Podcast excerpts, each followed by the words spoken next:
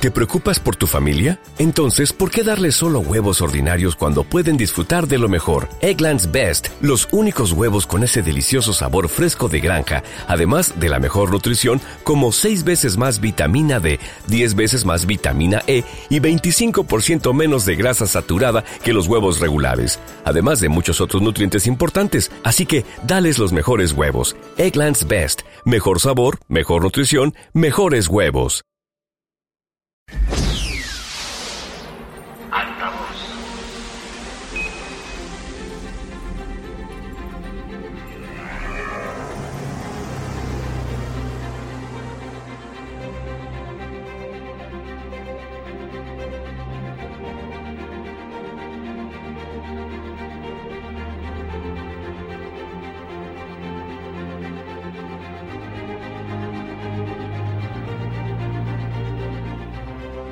soy Briseida, esto es Altavoz. Esta ocasión vamos a hablar sobre la película X-Men First Class. Hombres X primera generación. Soy Aníbal, estamos escuchando la canción First Class del soundtrack y el compositor es Henry Jackman.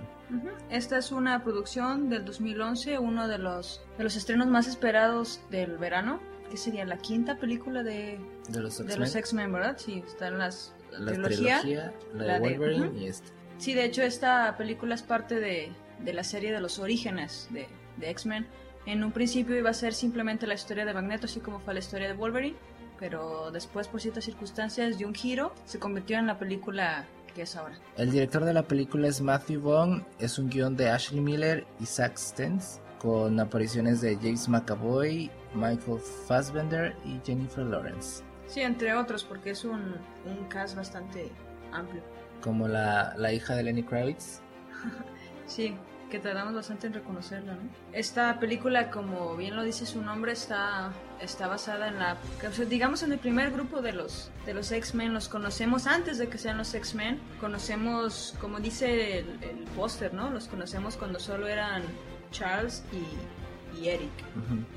Entonces es muy, muy interesante ver estos dos personajes que son, pues yo creo que los más importantes dentro de todos los hombres X, verlos cómo iniciaron y todos esos momentos que van definiendo después el- este mundo de, de los X-Men, que en realidad pues, es muy complejo. Sí, es interesante eso que pues el profesor Javier es el fundador de los hombres X y que empiezan juntos y luego a partir de ahí se crean las dos historias ¿no? de los protagonistas y los antagonistas, pero al mismo tiempo son tienen como un lazo entre ellos. Sí, hay un lazo importante entre ellos. Bueno, antes de seguir, todavía no revelamos demasiado. Hay que advertirles que vamos a, a revelar todo lo posible sobre la película, así que si no la han visto, consideren si quieren seguir escuchando o no. Cuéntanos un poco la sinopsis de, de la película.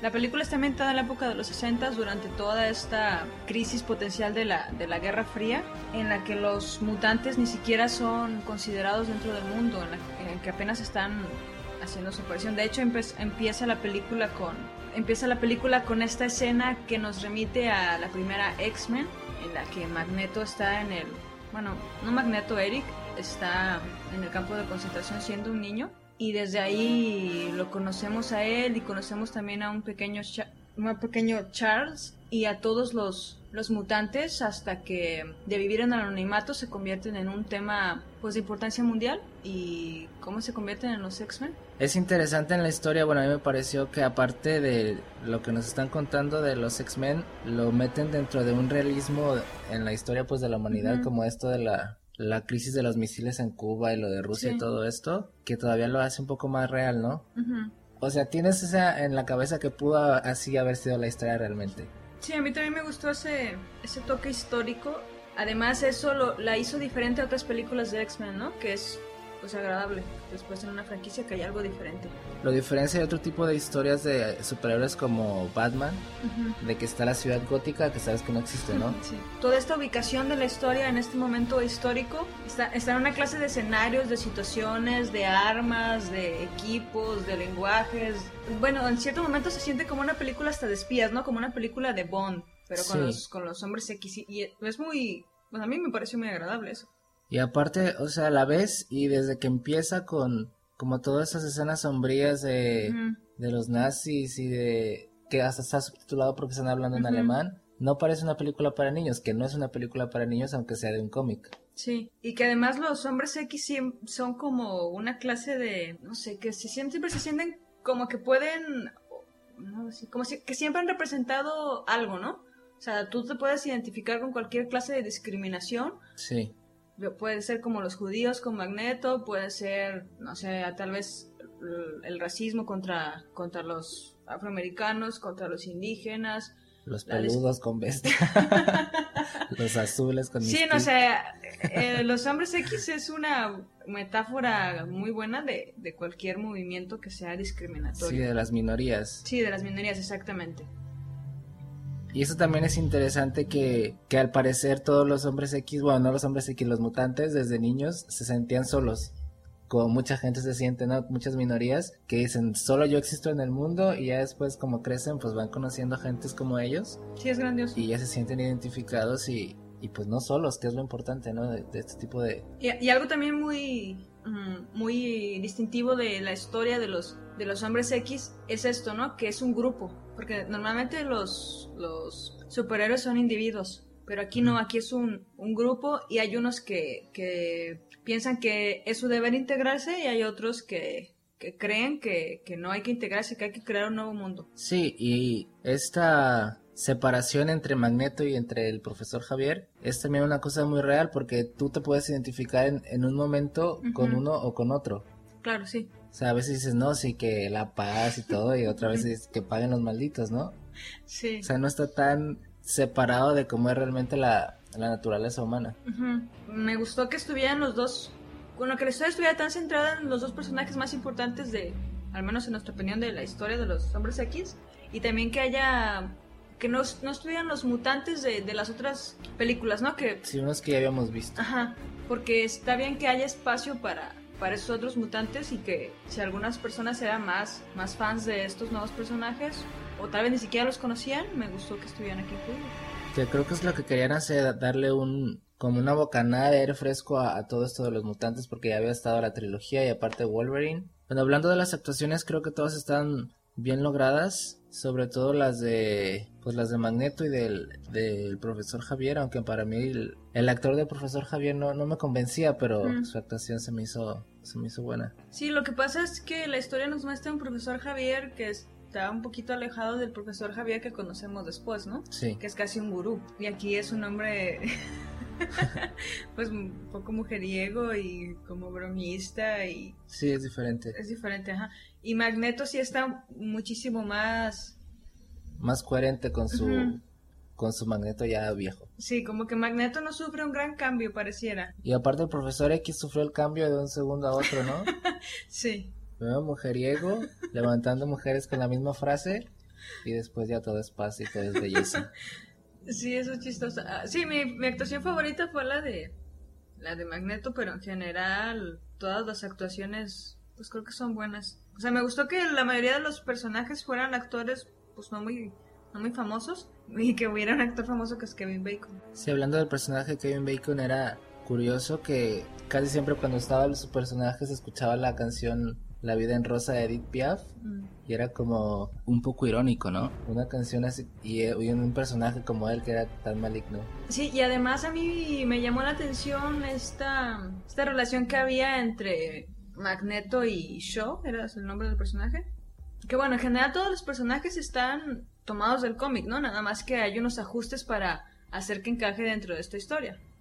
Pero además esto en los hombres X no es algo que te la, hay mucha gente que es ya ves purista de las historias, pero en los hombres X existen tantos malditos universos alternos que sí. el de la película también es posible, ¿no? No te puedes como poner muy exigente en eso. Y aparte en las adaptaciones, o sea, es imposible que se siga al pie de la letra. Sí, bueno, habla te, hablando de esto, me gustaba, ya ves que Magneto habla de Shaw como si fuera el creador, ¿no? Como si fuera su doctor Frankenstein. Uh -huh. Y que al final Magneto termina convirtiéndose un poco en, en lo que Shaw quería que fuera. Como que Shaw consiguió lo que quería con Magneto, ¿no? Uh -huh. Pero su error, entre comillas, fue haber matado a su madre porque ese fue pues la tierra que le tenía y por lo que al, al, final lo mató.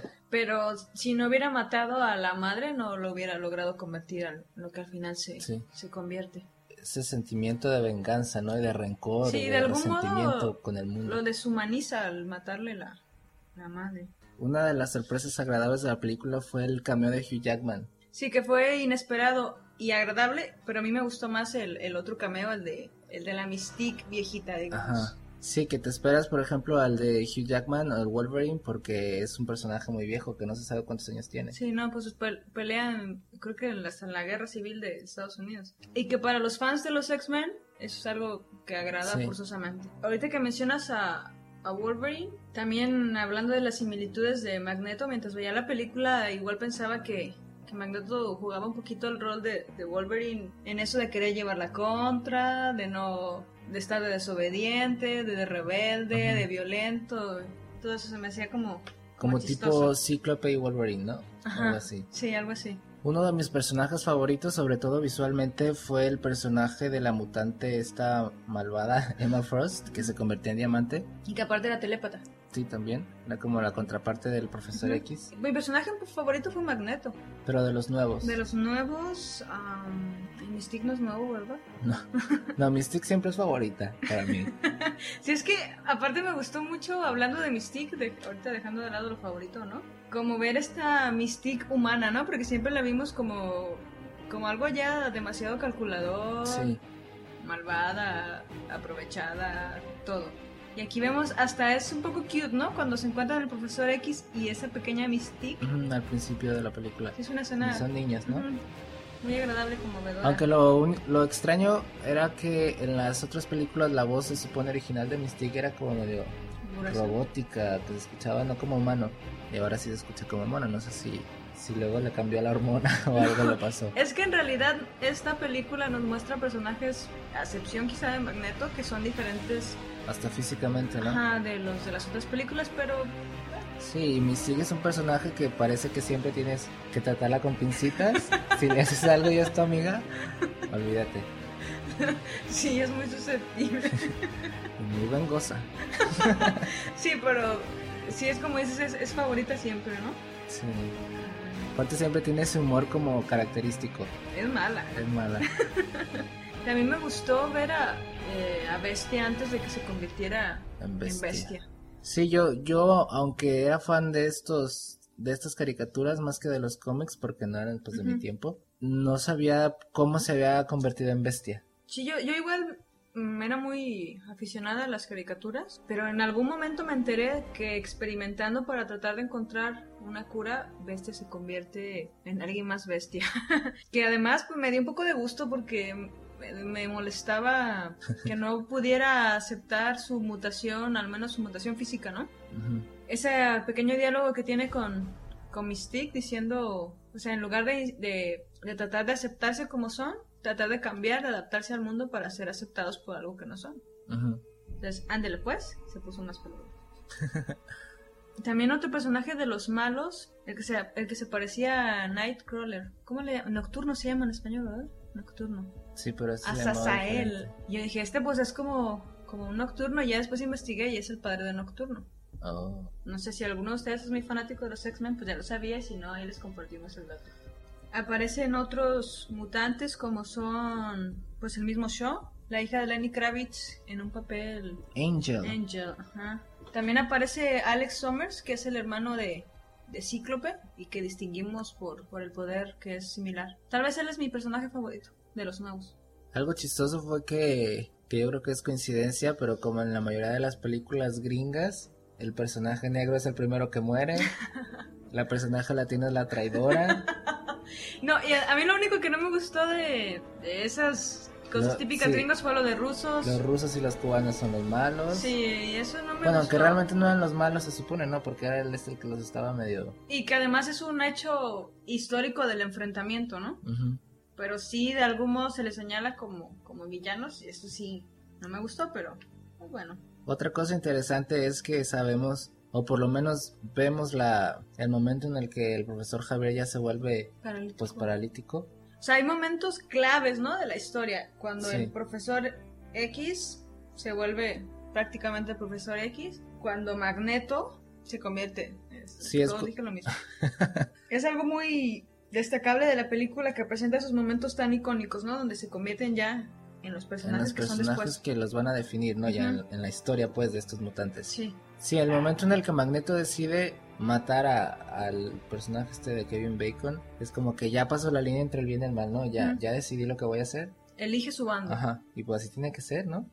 Sí, siempre es preferible elegir tu bando a estar de dudoso. A lo largo del podcast estamos escuchando canciones del soundtrack original que estuvo a cargo de Henry Jackman y son puras piezas instrumentales. Sí, que me agradó eso también. De vez en cuando es, es bueno que las piezas sean instrumentales y que, que esto haga mm, que sea la escena, ¿no? La que tome el protagonista, el Sí. protagonismo y no, no la música. La parte también otra, como mencionabas, de las icónicas es yo creo que la- el funcionamiento del cerebro, aunque un cerebro un poco rudimentario. Y ya ves que se pone la cosa hasta en la cabeza y empiezan a aparecer todos los mutantes alrededor del mundo. Y creo que se ven la pequeña tormenta y otros Ujú. pequeños personajes que vamos a conocer después ya en la historia de los mutantes. Que creo que también fue una cosa agradable, ¿no? Como si te ponías mucha atención o si la vuelves a ver, de que, ah, mira, ahí está Tormenta o ahí está este personaje Sí. sirve para las personas como muy fans o como los geeks o lo que sea Mm. que les gusta ver estas películas una y otra vez y encontrarles diferentes los elementos que no alca- alcanzaron a captar en la primera Además de que dos cosas, yo no sabía que a Cerebro lo había inventado y tampoco sabía que se llamaba Cerebro. o sea, sabía que se llamaba Cerebro en español, pero que no que en inglés también se llamaba Cerebro, eso me gustó mucho. Bueno, como dije, hay una serie de momentos o de situaciones que como fan te gustan mucho y a mí me gustaba mucho que los llamaran los hijos de la tumba. Sí, no, porque la historieta, así los llamaban, los hijos de la tumba. Es como una cosa tan apropiada, me parece. ¿Sabías que es- se basaron para las escenografías y en películas de James Bond de esa época? Como para que se viera de ese tipo de... Sí, no de sabía estilo. esto, pero sí la película te da un... O sea, reconoces ahí elementos como que te dan esta sensación de una película... Y también otra cosa que, que leí fue que había una escena donde de acción dentro de una habitación que giraba y que era muy parecida a la, a la película de Inception, la parte donde pelea con esta otra persona como sin gravedad, ¿no? Gravedad. ¿Y qué dije? Gravedad. gravedad. Cuando salió la película de Inception decidieron quitarla de la película porque pues no querían verse copiones. Sí. Y también los trajes de los X-Men eran más parecidos a los Los originales que en las otras películas. Sí, y además es una película que aunque larga te mantiene entretenido. Te hace pasarla bien. Sí, con buenos efectos visuales también. Sí, buenos efectos visuales, buenas actuaciones. Y que se espera que sea el, em- el comienzo de otra trilogía. Les recordamos la dirección de nuestro blog y nuestro mail, que la dirección del blog es...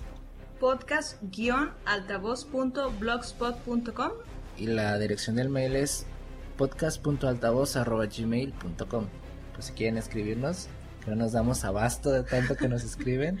Sí, ahí nos pueden dejar cualquier comentario, sugerencia, duda, todos los respondemos. Decirles también que ya nos pueden encontrar en, en iTunes, por supuesto la suscripción es gratuita. Ahí pueden descargar todos los episodios y, Por se, ahora. y se actualiza, se actualiza automáticamente. Aprovechen. No hagan caso, solo suscríbanse. Y Ah. después les damos la sorpresa en su recibo de tarjeta. No, no es cierto. Esto ha sido todo por esta emisión. Nos despedimos como siempre con, con música. Esta es la canción Love Love. De Take That. Un grupo en decadencia. bueno, más bien en decadencia que ya ni existe. No Sí. sé por qué escogieron esta canción como la oficial de los créditos. Y pues, Aquí ojalá va. les guste. Nos escuchamos en la siguiente emisión. Hasta entonces. We're getting close to the center of the earth with an honest plan.